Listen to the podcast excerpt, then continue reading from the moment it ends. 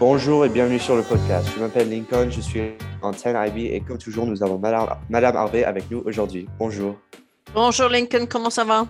Je vais bien et vous? Bien, on n'a pas Monsieur Mandange cette semaine pour une euh, raison très importante. Oui, oui, je viens juste d'avoir un, un bébé, un garçon, garçon ou fille? Une fille, Une fille, une une fille, une petite fille. fille, Coco. Oui, oui. Today we have two very special guests. We have Callie, who is one of our Burbank campus supervisors, who will be talking a little bit about himself. And we also have his twin brother, Kingsley, uh, and they will be both talking about their uh, documentary, documentary that they just released. So now we welcome Callie and Kingsley. Thank you for joining us today. Thank you. Thank you, Lincoln. Hello. Hello. Hello, thanks for having us. You two, are, you two are clearly twins. yeah. yeah, we are. We're twins. Thank you guys for having me. Thank you. I don't know what you guys said in the beginning, but I'm sure it was. so uh, it's your first year at Lila. Uh, so I just like to ask, how's how's the first year been? I mean, we're coming to the to a close at the end. So yeah. it's been really cool. I can't believe it's uh it's almost over. It's been really fun. The kids are great and everyone here is great and I've really enjoyed it so far. Great. And so um, before we get into the questions about the documentary, I just like to ask, uh, like, what do you like to do outside of uh, outside of Lila, like, outside of school? Do you do you play sports? Do you what, what do you do? Um sports, I played a lot of sports in my life, but I don't do it. I basically only play sports at Lila now. Um Okay. I- you know, I coach basketball. Yeah. But outside of Lila, I like to make movies and make music would be probably the, the two things that I like to do the most. Nice, nice. I understand Callie played a bit of a key role in the um the the the faculty um basketball boys basketball team. No, Did he played a he played a massive role in that game? Uh, That was what I heard. yeah, I'm him and and Musa were both were both uh, big uh, big uh, standouts in that game. So Mhm. I mean, my main role was honestly stopping you. So that was, that was what I had to do. Well, I could be persuaded to put give, given that that Callie and Musa could provide some serious backup. I could potentially be persuaded to join that team next game. that would be that would be that would be very interesting. We have to get Mr. Mondange to come in too. Um, but yeah, it'd be, it'd be interesting. It'd be fun. Um, so now, uh, just some questions about the documentary. Could you just give us a little description of, of what the documentary is about? so the documentary is about a all-girl British pop group that was like around in 1996, uh, right before the time of the Spice Girls, and we kind of watched them try to get success in the music uh, world. And the interesting thing about this documentary is that it is not a real documentary; it's a fake one uh, with my uh, made with my friends, but uh, we kind of like were inspired uh, to make the average viewer say they ends up on like a streaming service or something will think it's real and watch it and uh yeah so that's that's kind of a little synopsis Interesting.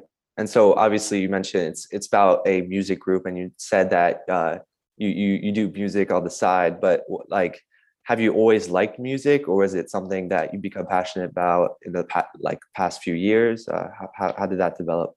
i think like secretly i've always been into it but i never thought i could do it because i didn't know it was like i thought like you had to be born like playing music and i never thought you could get better at stuff and then i realized like later on that you could so i got really into music and everything i wrote was like musicals and stuff and so to answer your question i've always been into music but I never knew i could actually make music until later on in life I don't really know the exact instrument name. I'm not very very. Uh, I'm not necessarily a music guy. I like music, but I don't. I, I can't play many. I can't play instruments. But uh, what type of instruments do you enjoy playing, or do you know how to play? you can't play yet and um I play the Gotta teach me. ukulele. I will. I play, I play the ukulele and the piano. Okay, okay, yeah, I've seen the ukulele uh, a couple times. So, Yeah. um, and so, what is your favorite type of music, um, Um, or to play, or even just to listen to? man, I can go all over the place, but I feel like the radio is made for me. I'll say that. Like I know a lot of people don't like listen to the radio, and it's catchy.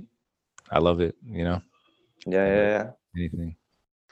I li- in, in British English, Lincoln. I don't know. Do you have this term in American English as well? We we we would call your film, um, Callie and and Kingsley, a, a mockumentary.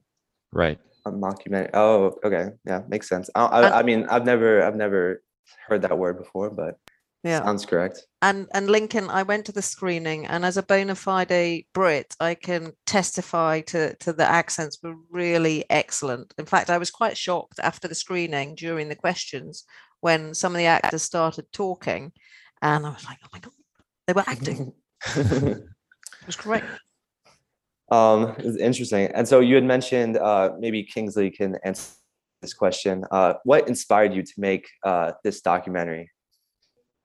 Oh well, um, inspiration was actually uh, Callie can take this one because it was actually his idea. Well, yeah. So I basically there was, uh, if you guys are familiar with this, if the listeners are familiar with the Spice Girls. There's this um, uh, person named Sporty Spice. She's one of the members, and I was watching one of their videos, and she just really looked like my friend. And so then I kind of thought there was an idea there. And I just went from there, and I was like, what if we just like create this like fake group um, that existed before their time? And we went from there, and Kingsley was on board, and yeah. Interesting. And so what went into making the documentary? I mean, in like in brief, was it like you just brought all your friends and you just started recording or was it like how, how did that work? Kingsley, you can take this one. Uh, well, yeah, Callie casted uh, some of the most of the actors, and then like I casted one of them, and we were, lucky enough to do a lot of improv, and we like kind of knew everybody, and so uh, so we had the actors cast, and then I think started writing some outlines, I believe, and then Callie wrote a lot of the outlines first, and then met the uh, we had worked with the DP before, and we got him on board, and we just kind of went from there. It was a long process though. Yeah, yeah, yeah. And so final question for me. Um when so uh you you just made this documentary, but when when you were younger, did you always think, "Oh, I want to make a documentary," or was it just something that I mean, you had said you had uh you had seen your your friend and you and she looked like one of the one of the Spice Girls or something like that. Was it was it just come quickly like that, or how, how did that work? Kingsley, you can answer this, but I can say when I was younger, I wanted to make the NBA, and I, I stopped growing and I stopped working hard. So Lincoln, keep working hard because you're really All good. right. Anyway, Kingsley, you know, take it away. Uh, I never necessarily want always wanted to make a documentary, but when Callie had the idea, I was like, oh yeah, this, this is cool. We should we should do this. But I did Sounds always like an interesting do project. for a long time. Yeah, yeah. yeah. Ms. Harvey, do you have any other, other questions? Are you going to hold a second screening because it was really full that cinema? Yeah, it was like so cool to see everyone there and all the Lila people. It was so awesome. Um, we're trying to, we're in the moment right now. We're talking with uh, a theater and we're trying to set it up. So hopefully in May we can do another one because I know a lot of people want to see it now. Yeah, so I was actually I, I forgot to ask, but how how how can you see uh, the documentary? Is it just you have to go to one of these screenings, or, or yeah? As of now, I think you're gonna have to go one of these screenings. Um, and I think we haven't said the movie, but the movie is called Six Crowd, uh, number six dash crowd, and the group of the name of the group is called Six Crowd. And yeah, so hopefully come to a screening if you're listening and you're interested in a Spice Girls type of mockumentary, and hopefully it'll be on your your TV soon. And, Yeah, and if yeah. you're listening and you work in the industry, reach out to Callie for more details. Oh yeah, oh yeah. All right. Well, uh, thank you to you both for coming on today. Uh, uh, we are very much appreciate it. I'll try to go to the next screening. I wasn't able to go to the first one, uh, and uh, yeah, thank you. Thank you, Lincoln. Thanks, Lincoln. So, Miss Harvey, um, I mean, last couple of weeks of school until the end of the year. Uh, what, what's what's what's on the schedule? It is very, very busy, Lincoln. I'm sure that you are preparing for your finals. 12 FB and 12 IB are preparing for their public examinations. So we're about to host many oral examinations for FB. Then they'll go off to the Lycée Français. We're about to start tomorrow morning. We start IB examinations on Monday. We start AP examinations on Friday, the ninth grade DNB have their uh, first oral exam, their EPI. On Monday and Tuesday, they have their history, geography, and their English orals. And um, it's really, really gearing up a lot. And then we've got the spring fling for students coming up on May the 13th, the dance. We have the um, uh, Vive le Printemps PA event coming up on May the 21st. I had a graduation meeting today Mhm. uh, for June the 11th. Um, we have a very important week coming up, Teacher Appreciation Week. What week is that? Uh, is that next week or? It is. It's next week. So please check your email, parents uh, and students, for a, a number of events where where where the PA will be asking you to contribute flowers and baked goods. That's quite exciting, Lincoln. And the teachers love that brunch that the parents um, prepare. And uh, given that we're a little bit um, lighter. Uh, on the COVID front, uh, even though figures may be rising, um, it'll be fantastic to have that brunch in the teachers' lounge. Honestly, people are, are Yeah. really looking for. I'm not sure it's completely on the teacher radar, and I know that when they find out, they're going to be very, very delighted. Definitely, definitely. And so, uh, also, I believe uh, on May 11th, there's a field trip to A Noise Within. That's right. Yes, to see um, the adaptation of Ovid's Metamorphoses, and that that's sixth grade through tenth grade.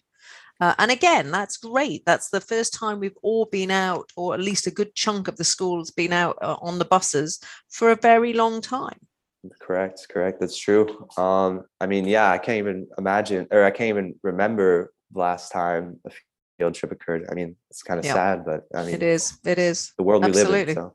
Absolutely. And, you know, we're all, I'm having to relearn all of our procedures. I'm like, oh, what do we do? Oh yeah, yeah, yeah. I mean, that's not something that a student would even consider. So, I mean, yeah, like I never even thought of that. So, Yeah. Yeah.